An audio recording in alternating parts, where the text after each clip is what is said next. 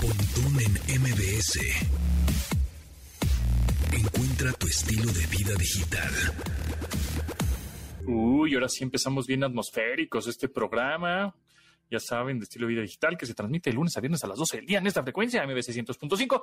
Mi nombre es José Antonio Pontón y miren, vamos a escuchar un poco de atmósferas y locochonas. Bueno, lo que estamos escuchando se llama Latiz y lo tocan los chavos, que ya no están tan chavos, de Austin TV que es su último single, o más, bien su más reciente, porque no es su último, es su más reciente sencillo de este 2023, eh, que salió justo en marzo 9, hace poquito. Entonces, bueno, pues como siempre han sido los Austin TV muy entre progresivos, atmosféricos, locochones y medio fumado y medio fumaditos, pues aquí están los Austin TV. Y justamente por eso, de esto vamos a platicar un poco con Dominic Peralta, un poco de música, porque vi un tweet de ella hace poco de que el foro Alicia se despide. Adiós. Este foro que fue bueno, Austin TV y muchas bandas mexicanas ya muy famosas e internacionalmente conocidas, pues tocaron en ese foro Alicia, que era como que se podría decir el CBGB de México. Pues a lo mejor tenía una capacidad, yo creo que menor que el CBGB, pero eh, sí fue un espacio contra cultura, multifacético. Y la verdad es que son 27 años, Pontón. se retiran como Janis, como Jimi Hendrix, ¿no? entraron al fin de los 27 a sus 27 años. Eh, eh, Nacho, el, el dueño, dice que que pues es como lo que lo quería hacer, ¿no? Como de esa forma y que ya es hora. Eh, ha pasado por muchos, eh, muchas etapas difíciles, eh, muchos problemas y, obviamente como a muchos y a todos, y todos estamos sensibles en ese tema, la pandemia le dio como el golpe de gracia, aunque no fue la pandemia la que acabó con, con el foro. ¿Tú fuiste alguna vez? Yo fui alguna vez, sí, creo que vi algún grupo de ska por ahí, eh, de algunos grupos underground de rock mexicano alternativo.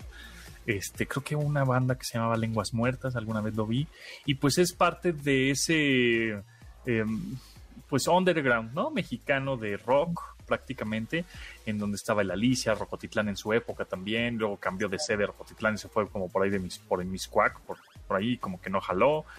Este, y, bueno, pues el Alicia es el que todavía seguía. En, hace mucho pues estaba Rockstock todavía también. Y como que había este tipo de foros en donde las bandas de rock pues, podían tocar, ¿no? Igual vendiendo boletos, ¿no? este, eh, ¿no? Y que, los dueños te decían, bueno, si quieres tocar, pues vende tus boletos, trae a tu gente y te dejo tocar casi casi, me estás pagando por tocar. Pero bueno, para los, para los, este, eh, talentos mexicanos en ese momento y querías pues, dar a conocer tu música, pues era la única forma. Pero era padre porque conocí, era el networking de los rockeros. Y entonces conocías a otras bandas y luego te llevaban a otras, otros lugares para tocar, etcétera. Pero ahora sí, de plano, ya Rocotitlán hace mucho no existe. Eh, Rockstock, pues hace años tampoco existe. Y ahora, por último, pues la estocada a el foro Alicia. ¿Y ahora qué van a hacer las bandas mexicanas? Porque antes también existía MySpace. ¿Ahora qué? ¿Es nada más YouTube? Y subes tu, rola y la compartes por ligas y a tus amigos y a ver si pega o no? ¿O cómo?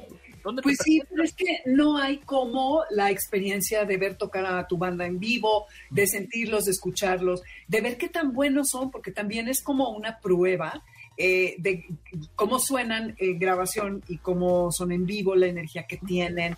Y un multiforo como este le dio la oportunidad, como bien señalabas, a muchas bandas no tan conocidas. De hecho, eh, este hombre, eh, el dueño, decía que él tenía otros dos socios que en un principio querían que estuvieran, pues Café Tacuba, Maldita, que ya eran grandes bandas en ese momento, pero era carísimo. Y no obstante, entonces, es Ignacio Pineda el dueño, eh, el, el, lugar se convirtió en ese lugar en donde podías escuchar lo que y ver lo que en otros sitios no ibas a, a ver y a escuchar nunca. Entonces, eh, esta, es, es, una noticia creo que muy triste, también por lo que representa, eh, eh, bueno, para quien no sepa, estaba en Avenida Cuauhtémoc 91, una parte de la Roma que se ha gentrificado de una forma tremenda. Este hombre también dice de cómo ha cambiado la colonia, que ya son puros bares, lo cual no tiene nada de malo, pero la vocación de la misma ha cambiado y parece que ellos son como el único local original. Pagaban una renta no tan terrible de 29 mil pesos y cacho, una cosa así. Actualmente ya no es tan así tan impagable, pues, ¿no? E, exactamente. No obstante, pues imagínate todo lo que ha pasado por allí y eh, estuvo muy padre todo lo que hicieron para terminar. Bueno, además de todo, también tenía su propio sello disquero. grabaciones con X, grabaciones. Alicia. sí, eh, lo cual está increíble, que hicieron 122 discos. Sí, y tocaban ahí en vivo, o sea, si grababan las bandas en vivo. Ajá, exactamente. Hicieron, además de compilaciones, discos originales. Y bueno, eh, hicieron una venta de carteles. Hay unos carteles increíbles de todas las bandas que estaban expuestos en el lugar.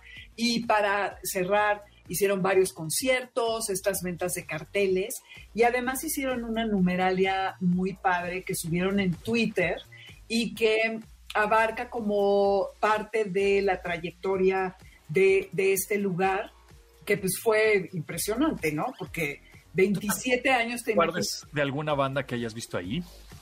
Pues yo vi a los exquisitos, a los estrambóticos, em, no, los, no lo vi, pero Manu Chao estuvo allí en un, concierto, en un concierto casi secreto, creo que fue en 2008, eh, para 150 personas, imagínate qué increíble. Deja tú cualquier cosa de, pero cómo habrá sonado ese lugar, ¿no? Claro.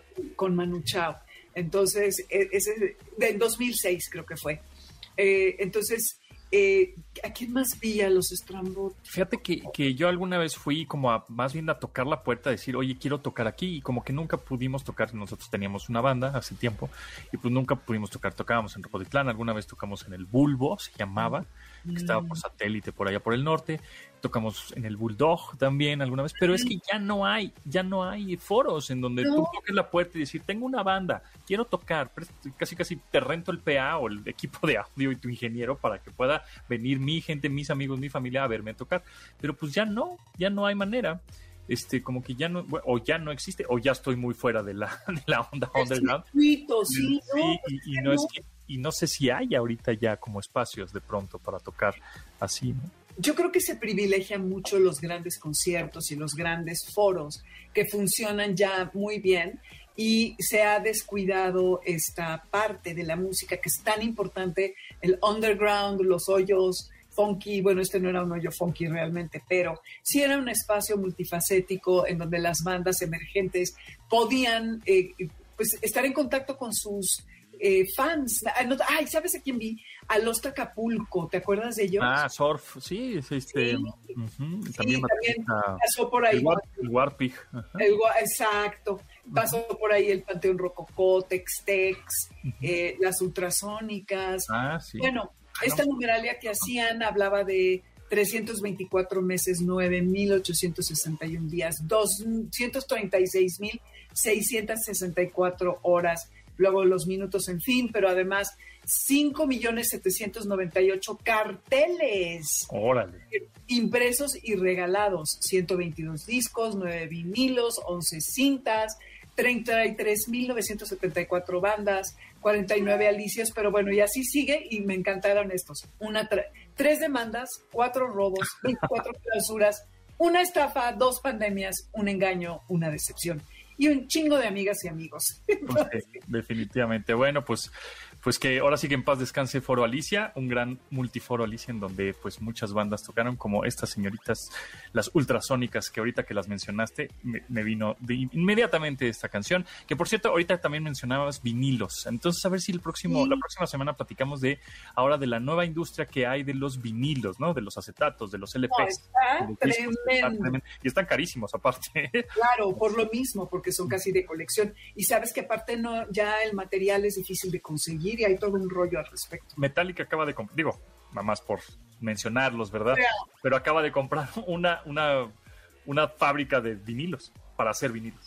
¿En serio? ¡Wow! Sí. Pues visionarios los muchachos, ¿eh? No se van a ser millonarios. siempre. ¡Ay, cálmate! Lars Ulrich Jr. de, de Petatiux. Continuamos después del corte con Pontón en MBS. Estamos de regreso con Pontón en Pontón en MBS. Entrevista. Amigos míos, me da mucho gusto que esté con nosotros en este espacio que creo que no sé si es la primera vez o segunda ¿Es vez. la primera vez? Sí, es la primera vez. Ah, pues entonces qué grosero soy, que no lo he invitado más seguido y debería estar más seguido en este programa.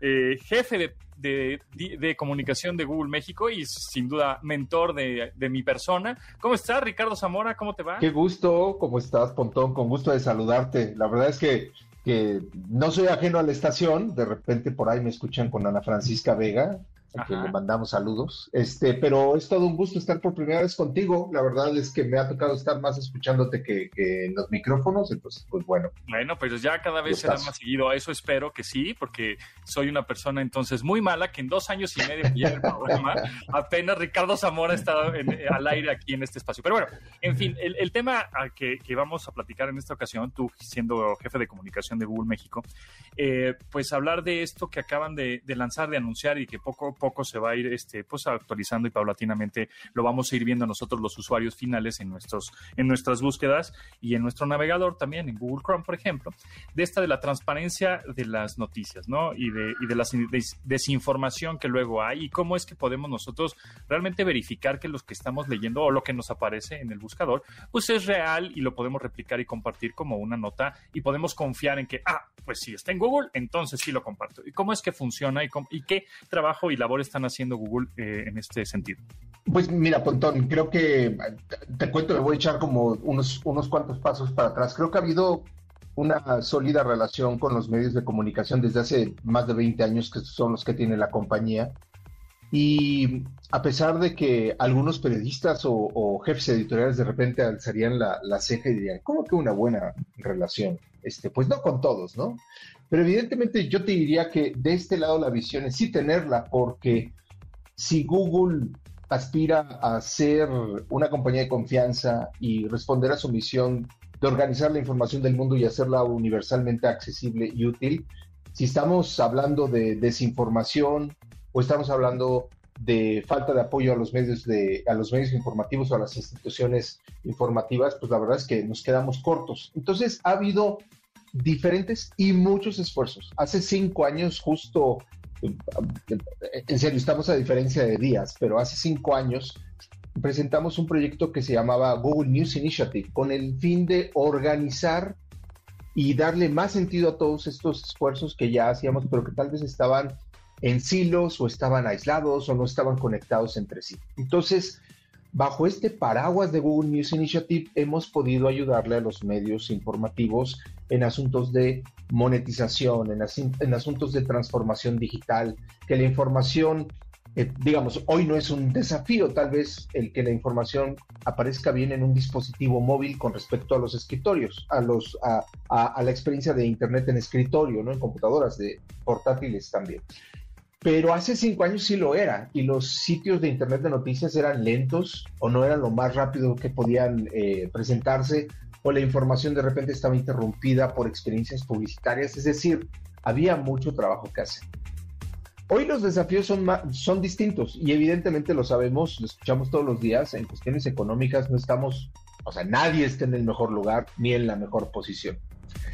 Entonces, si hablamos de un desafío tan importante como la desinformación, que pues en los periodos electorales es cuando todo cobra otra relevancia, y si estamos hablando de necesidades, eh, o no necesidades, pero de posibilidades de ayudar a los medios informativos en su modelo de negocio, pues creo que es donde se acomodan dos cosas que presentamos esta semana. La primera se llama Transparencia México. Y bajo ese nombre vamos a identificar a todos los esfuerzos que hagamos en la compañía para fortalecer el que las personas que utilizan Internet para estar informados tengan información de calidad. ¿Y cómo lo vamos a hacer? ¿Cómo va Google? ¿Cómo aspira Google a combatir la, la desinformación? Pues la primera reconociendo que la desinformación es algo que rebasa cualquier compañía. No hay una bala de plata, no hay una receta para eliminarla, es algo, es una, es una suerte, lo platicaba yo eh, el, el, miércoles que tuvimos una presentación, es un asunto como del gato y el ratón, ¿no? Es muy vinculado a lo que ocurre con la tecnología. Generas protecciones y hay otras personas que, eh, que generan vulnerabilidades para esas protecciones. Y esto se tiene que renovar constantemente y es lo mismo que ocurre con la desinformación. Entonces, todas aquellas iniciativas que diferentes equipos en Google, alrededor del mundo, eh, desarrollan para apoyar a México y que inciden en los procesos electorales que vamos a tener en, el 2023, principalmente la elección del Estado de México, eh, o en el 2024 que tenemos presidenciales, y es, es una elección con otra, con otra importancia, todos ellos los vamos a identificar con Transparencia México. Entonces, eh, bueno, está muy bien. ¿Y cómo vamos a, combatir la, desinformación? Hay diferentes equipos. Voy a mencionar tres cosas que creo que serían relevantes. La primera es ofrecerles eh, capacitación a las redacciones para que aprovechen mejor la tecnología, darles habilidades digitales y otras más que les permitan sacarle más provecho a la tecnología para detectar desinformación y para eh, que tengan la posibilidad de eh, utilizar esto en su día a día, utilizar la tecnología a favor de su trabajo periodístico. También desarrollar una red de verificadores de hechos en el país. Esto no tiene necesariamente que limitarse a que sean periodistas, pueden ser estudiantes de comunicación, pueden ser académicos, pero si generamos esta capa de protección más eh, dentro de, las instituciones informativas y más allá de ellas, estamos ayudando a proteger a la comunidad. El siguiente paso, por ejemplo, más eh, nuevas eh, habilidades, no, no habilidades, nuevas funcionalidades de nuestros productos. En los siguientes días van a encontrar al lado de un contenido informativo los usuarios de Google un menú tres puntos, el famoso menú hamburguesa. Le van a dar clic y en ese, se va a desplegar una ventanita que les va a dar contexto del origen de la noticia publicada. ¿Quién la publicó y qué es esa entidad? ¿Es un medio que ha recibido premios? ¿Es un medio que está altamente reconocido en el país? ¿Es un medio independiente, local, hiperlocal, nativo digital, etc.? vamos a pensar también en algo que está conectado con lo que platicamos al principio, en nuevas ventanas y nuevos apoyos para los medios informativos. Ahí aparece a partir de esta semana dentro de Google News, en, la aplicación, en el sitio escritorio, eh, en, la aplicación eh, móvil de las dos plataformas, etc., etc., una nueva pestaña o un nuevo identificador que se llama Google News Showcase. ¿Qué es eso? Google News Showcase es un proyecto que pretende dos cosas. Primero que nada, licenciar contenido de los medios de comunicación, es decir, Google le compra contenido informativo a los diferentes medios informativos del país. Eh, este proyecto ha involucrado negociaciones con los principales grupos editoriales y con medios locales, hiperlocales, nativos digitales en el país ese es un objetivo. Y una vez que licenciamos ese contenido, ¿dónde lo ponemos? Lo ponemos en Google News o lo ponemos en Discover, que cuando tú estás, por ejemplo, en Android, que le das un swipe o desplazas lateralmente la pantalla y te aparece una experiencia de noticias, bueno, también ahí vas a encontrar contenidos de Google News Showcase. Bueno, ¿qué es Google News Showcase? Una experiencia de información que los medios que te ofrecen acceso directo a su sitio web eh, escogen y aparecen con la experiencia con la que identificarías cualquier medio sin importar si su marca es de radio, en el caso de Noticias MBS, o en el caso de si es un medio impreso o digital o los que ya te, te describí, aparece su tipografía, aparece su logotipo, los colores institucionales y los contenidos que ellos han seleccionado y que le permite a los usuarios tener acceso a contenidos de alta calidad, escogidos, seleccionados y creados por instituciones informativas.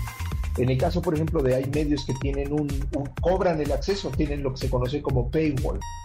Tienes que suscribir para eh, tener acceso a esos contenidos. Bueno, hay una selección de contenidos que estos medios van a permitir ofrecer acceso sin costo, es decir, Google está absorbiendo ese costo para que tengan la posibilidad de disfrutar esos, de esas experiencias informativas. Entonces, básicamente lo que te diría, con México ya están 29 de los 32 estados del país. Eh, hay medios muy reconocidos, hay otros que son locales y que tal vez hacen más sentido a los que nos escuchan, por ejemplo, en Monterrey, Guadalajara, Sonora, Chihuahua, Mérida, etc., etc. Pero la, la esperanza, bueno, no la esperanza, la visión que tenemos nosotros, lo que estamos buscando es cubrir todo el país, como lo hemos hecho, por ejemplo, en otros mercados. Brasil podría ser algo que, mencione y en América Latina nos encontramos en, en Colombia y nos encontramos en Argentina. Entonces, ya globalmente hemos firmado acuerdos con más de 2.000 medios en 20 países. En América Latina, estos países que te decía, ahora está México, Colombia, Argentina, Brasil, México. Y ya tenemos más de 190 acuerdos firmados y 280 publicaciones incluidas en Google News Showcase en estos países. Y entonces los medios eh, que están en esa lista, digamos, de verificados, o hay uno nuevo, ¿cómo se acerca Google diciendo, oye, yo me quiero apuntar ahí, yo soy un nuevo medio, o un, un medio que ya tiene tradición o que ya tiene ciertas credenciales, pero no estoy y no parezco y me gustaría aparecer? Es, es, correcto, es una, es una, eh, es un proceso de dos vías. Hay unos que, como, como imaginas, son los más eh, relevantes y, y, les fuimos y les tocamos la puerta, ¿no? Ya tenemos acuerdos con 35 eh, grupos editoriales que, que, involucran a más de 80 medios de comunicación mexicanos. Y hay otros que se han acercado a nosotros cuando han visto en, ya sea eh, eventos de asociaciones de medios informativos, este, en congresos, etc., donde la industria eh, eh, genera información y debate, conversaciones y donde se enteran de qué es lo que está ocurriendo eh, en, en, el gremio, por así decirlo, del país. Es, es, ahí donde se han enterado algunos y tal vez le han escrito a otros y les han dicho, oye, pues busca fulano tal de Google porque está este proyecto que están desarrollando en el país, ¿no? Entonces, esa es la visión, eh, acercar contenidos de calidad a las personas con el fin de que tengan la posibilidad de eh, tener más calidad en sus experiencias informativas en los productos y plataformas de la Y eso lo veremos ya, ya ahorita, a partir de... Ah, ya está. Yo, ahorita tú te metes a, Google, a, a, Noticias, a Google Noticias, por ejemplo, yo sé que estoy, ahora estás pegado, por ejemplo, con la portátil. Tecleas Google Noticias en el buscador de Internet, ojalá escojas Google como buscador de Internet, eh, pones ahí Google Noticias y vas a encontrar que de las diferentes pestañas que están en la parte superior, hay una que aparece y dice eh, Google eh, News Showcase, le das clic y ahí te va a aparecer esa oferta informativa. Algo destacar, Pontón, es que tú puedes comenzar a seguir medios. Entonces, por ejemplo, yo sé que ahora tú te metiste y no tienes configurada la experiencia y tienes un mosaico de cualquier cantidad de medios de todo el país, ¿no? Pero tú dices, bueno, pero para mí hace más sentido seguir las noticias de este medio y de este medio y de este medio. Y de esa manera tú vas definiendo cómo es tu experiencia dentro de Google News Show. Muy bien, bueno, pues se nos va el tiempo volando, la verdad, tú sabes, el radio que se pasa rapidísimo con la plática. Sin embargo, bueno, pues ahí está, ya está disponible en Google y creo que quedará pendiente más adelante, pues una plática con respecto a la inteligencia artificial, ¿no? Uy, sí, yo a sé ver, que es el de todos los moles, ¿no? Exactamente, qué está sucediendo y si también la inteligencia artificial va a estar pues incluida en este tipo de eh, servicios o productos en donde es, ella misma puede o, o, este ente raro mismo puede estar verificando noticias. ¿no? Pues eh, Ricardo Zamora, líder y jefe de comunicación de Google México, muchas gracias, estaremos en contacto y bueno, al pendiente de las actualizaciones, por supuesto, siempre de Google. Fuerte abrazo para allá. Eh, José Antonio, un fuerte abrazo para todos los que nos escuchan. MBS 102.5. Amigos, por cierto, pues Arra ya llegó a México. ¿Pero qué es Arra? Bueno, pues Arra es una compañía estadounidense basada ahí en Michigan, pero manufactura en China y eligió a México como el primer país para vender sus coches. Sí, señores, eléctricos, 100% eléctricos, no hay de combustión, no hay híbridos, son 100% eléctricos y ahorita entran con dos modelos, el Arra 3 que pues, tiene un diseño bastante innovador, muy atractivo, un techo completamente panorámico y tiene una autonomía, es decir, puede recorrer hasta 600 kilómetros, 610 kilómetros, es increíble, una aceleración bastante rápida y mucha amplitud en el, en el interior. Ese es el ARRA 3, pero también es una, eh, tienen el modelo EW1 que es una camioneta que es mm, en su segmento pues es la más económica, con mayor autonomía. Tiene una capacidad de 1.300 toneladas, es una camioneta un poquito más como de, de carga, digamos, ¿no? Eh, y es un, en su segmento, pues es el para, para delivery en las ciudades, es eh, de, de esa categoría, de ese segmento, y eh, puede recorrer alrededor de unos 60 a 90 kilómetros diarios. Y la carga te puede durar tres días, ¿no? Entonces es más, más utilitario, digamos, más para, para transportar cosas de última milla, más para ese segmento de pequeñas, medianas empresas. Pero el ARRA 3 ese sí, es para el usuario final y para estarlo ahí trayendo por toda la ciudad. Está buenísimo. Así que ya llegó México. Autos eléctricos Arra México. Ahí para más información se pueden meter al sitio que ahorita en un menos un segundo se los digo, pero es arramex, arramex, así a r r a mex.com. arramex.com, ahí está toda la información acerca de estos vehículos eléctricos. Continuamos después del corte con Pontón en MBS. Estamos de regreso con Pontón en MBS. Pontón en MBS. Entrevista. Amigos, me da mucho gusto presentarles en esta ocasión a Antonio Hidalgo, mi tocayo, director de Hisense México, porque pues hay un anuncio bien interesante que a mí me emociona mucho, porque número uno, pues me gusta la tecnología. Y número dos, me gusta el básquetbol y más que la NBA. Entonces, bueno, pues eh, Antonio, nos tienes algo que platicar que justamente hace ayer, ayer, eh, antier, se hicieron unos, unos anuncios interesantes con respecto a la marca, ¿no? Es correcto, José Antonio Tocayo, muchas gracias por la invitación, gracias a todo tu auditorio. Y sí, la verdad es que estamos felices de el anuncio que hicimos hace un par de días, ¿no? En donde oficialmente compartimos con todos ustedes que Hisense en esta búsqueda y en este desarrollo de seguir creciendo y de cada vez estar más cerca de ustedes, eh, nos volvimos los patrocinadores oficiales de la NBA, una liga que sin lugar a dudas eh, busca eh, juntarse con las mejores marcas, busca siempre brindarle a estos eh, asiduos seguidores del básquetbol como tú la mejor experiencia visual, la mejor experiencia emotiva y qué mejor que poderlo hacer a través de televisiones Hisense. Es un patrocinio muy importante para nosotros, es un patrocinio que cubre a todo Norteamérica, es decir, Canadá, Estados Unidos y México. Es un patrocinio multiaño. ¿Y cuál sería como em, el valor que le van a dar, además de que obviamente son es una liga muy importante, pero alguna actividad, algún contenido extra, este, algo que digas, ah, bueno, pues voy a tener eh, la televisión de esta marca porque, además de que soy fan de la NBA, pues voy a tener algún beneficio con respecto a la liga, por ejemplo. Sí, hay, hay varios elementos que estamos construyendo junto con la liga, ¿no? Eh, primero, el poder aprovechar, como ya sabemos, eh, que vienen algunos juegos de la NBA a México, entonces esperen noticias sobre eso, pero también como activaciones o como actividades relevantes y constantes tenemos el X Factor Moment. Es un compendio de los mejores momentos de los juegos más importantes del día, eh, como un resumen, ¿no? De, lo mejor que, se puede ver en el día, solo distribuido dentro de Hisense.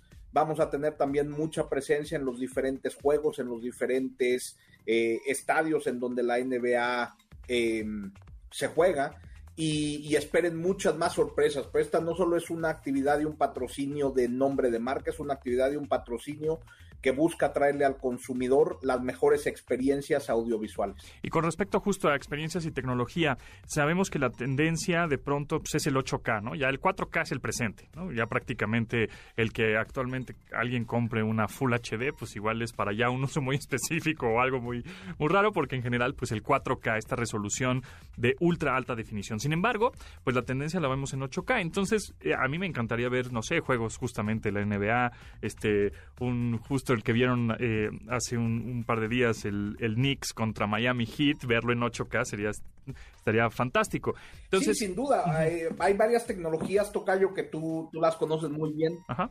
Correcto, varias tecnologías que tú conoces muy bien que son del futuro, ¿no? Una de ellas es 8K, otra de ellas es mini LED.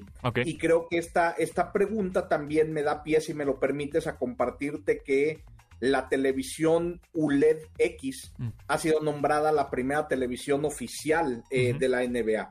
Es una televisión de tope de gama para nosotros, mini LED, más de 2500 nits de brillo, eh, con muchas bondades y características para los gamers, con chips High-View Engine X específicos para nosotros, eh, Dolby Atmos, tiene unas grandes ventajas, ¿no? Y por supuesto, en, eh, en unión con también modelos 8K que traemos, que son los que tú mencionas. Entonces, sí, sin lugar a dudas, la tecnología post 4K, por llamarlo de alguna manera, como tú bien lo mencionas, se va moviendo hacia 8K y hacia mini LED. Oye, y con respecto a los proyectores láser, ¿no? Que también de pronto vemos que es una tendencia que pues a mí me llama la atención porque siento que necesitas como un espacio grande para poner un proyector, pero por otro lado están los de rango corto. Entonces, este tipo de proyectores la gente lo está adoptando de manera, pues, digamos, correcta, como fácil, como amigable, pues.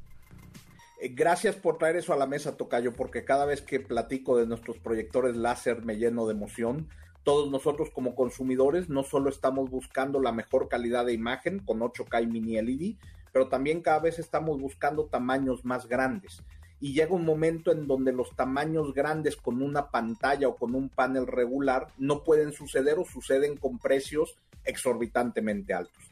Aquí entra la tecnología desarrollada por Hisense, que es el Laser TV, un proyector láser de tiro ultra corto de 32 centímetros de distancia entre el proyector láser y la pantalla, una pantalla que puede estar entre 100 y 120 pulgadas, eh, calidad 4K, em, con sistema operativo Android, con todas las virtudes que puede tener una televisión. Ok, eh, muy bien. Bueno, pues, eh, pues estamos emocionados justamente por estos anuncios en NBA Hisense. Vamos a estar obviamente pendientes, vamos a estar pendientes a la liga, por supuesto, como yo la sigo este, tradicionalmente. Y por sé supuesto, que un gran fan de la NBA. y de la tecnología, por supuesto, de, de, esta marca 8K y proyectores. Entonces, bueno, nada más como contexto, pues es una marca que lleva 10 años en México y ha crecido pues, exponencialmente y cada vez se ve más, ¿no? Pero bueno, pues estaremos en contacto. Eh, Antonio Hidalgo, director de Hisense México, y bueno, pues mucho éxito y, y suerte.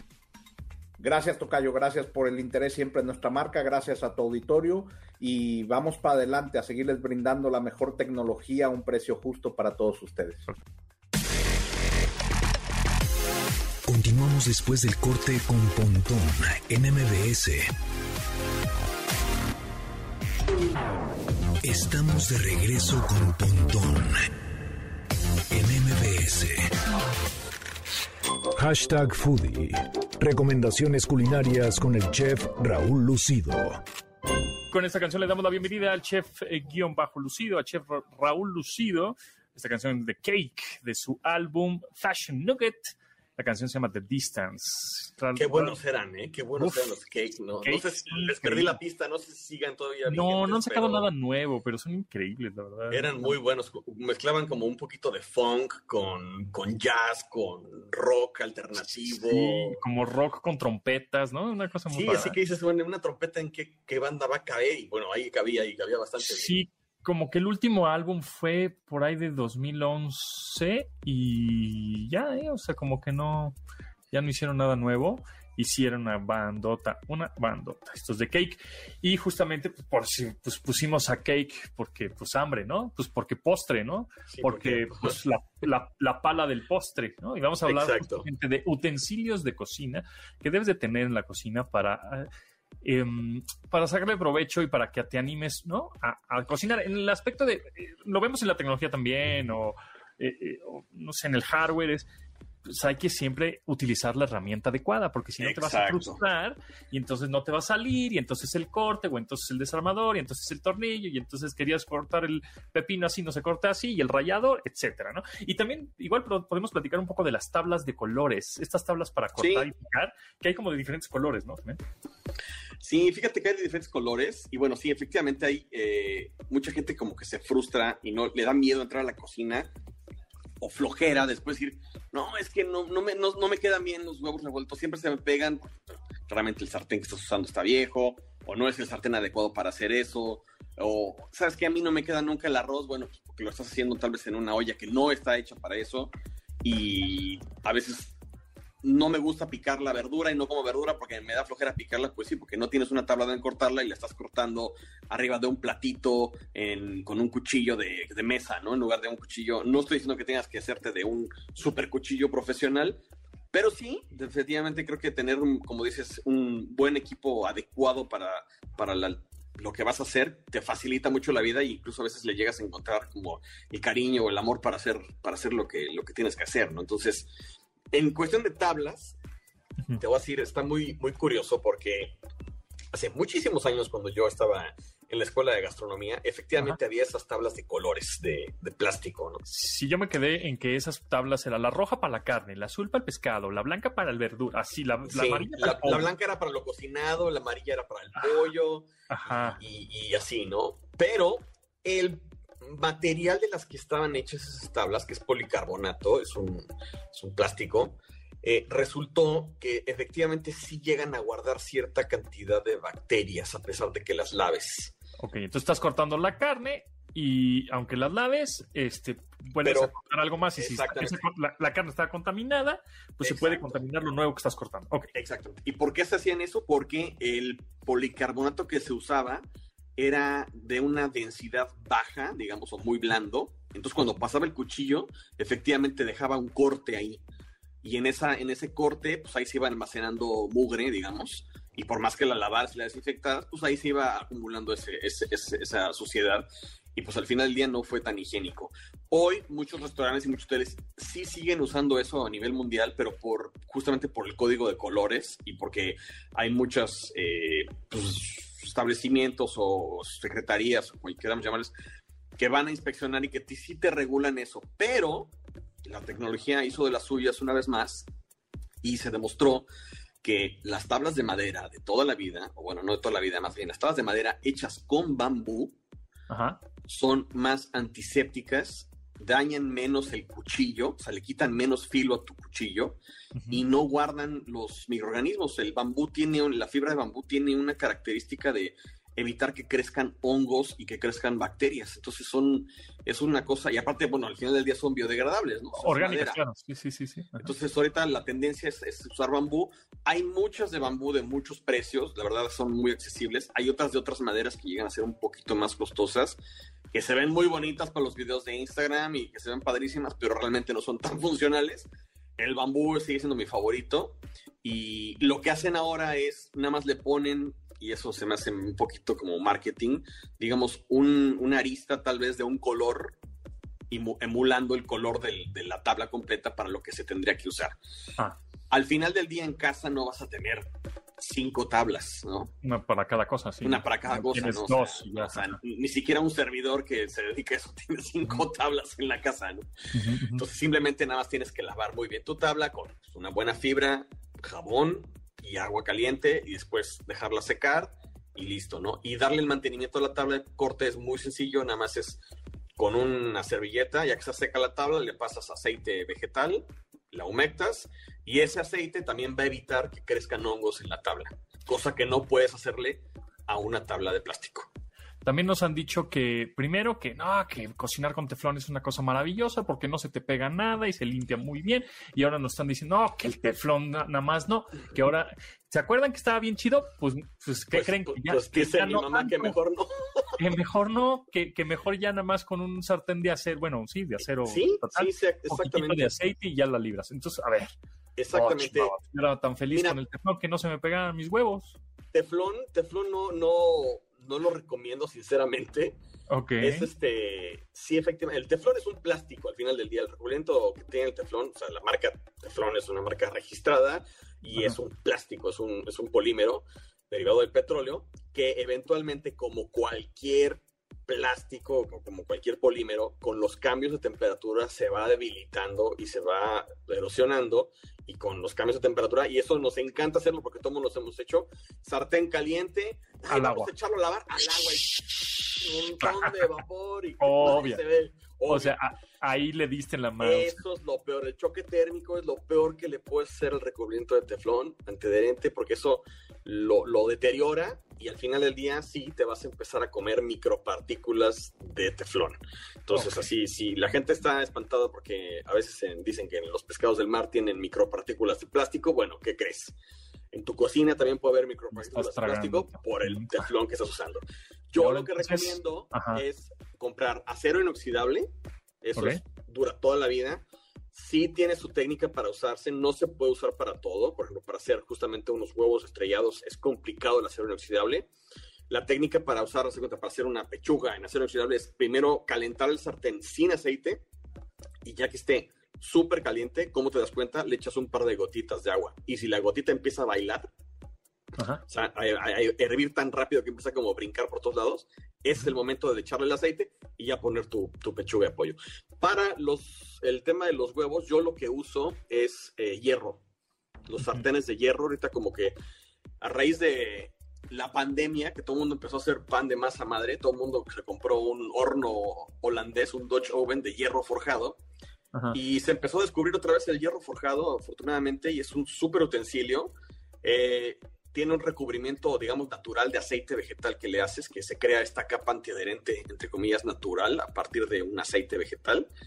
Y es muy recomendable, la verdad, funcionan muy bien. Hay, hay sartenes de todos los tamaños, son más pesados, obviamente, pero, y son más caros, pero son sartenes que te van a durar toda la vida, a diferencia de un sartén de teflón de aluminio, que tiene una caducidad este, pues depende de cómo lo uses, ¿no? Pero no le daría un sartén de teflón, no le daría más de seis meses de uso, ¿no? Y mucha gente, sí, es como, es como cuando los dentistas te dicen, oye, ¿cada cuándo qué me haces? ¿Tu cepillo de dientes? No, pues hasta que ya, hasta que ya está todo, todo fregado. Todo feo, ¿no? Y no, te dicen los dentistas que tienes que cambiarlo, no sé, cada mes o algo así, ¿no?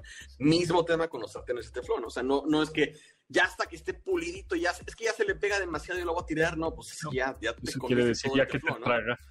claro, ya te comiste todo el microplástico ahí. Exacto, exacto. Entonces sí, sí recomiendo eso. Y de ponerme de cuchillos también como creo que es importante. Eh, cuchillos que no sean estos que te venden, cortan zapatos y latas y clavan ah, clavos y todo eso. De ninja, ¿no? Esos no. De ninja, exacto. De samurai. Esos no sirven absolutamente para nada. Tienen un no tienen filo, lo que tienen es como microcerruchos, que lo único que hacen es desgarrar la comida y realmente no tienen filo.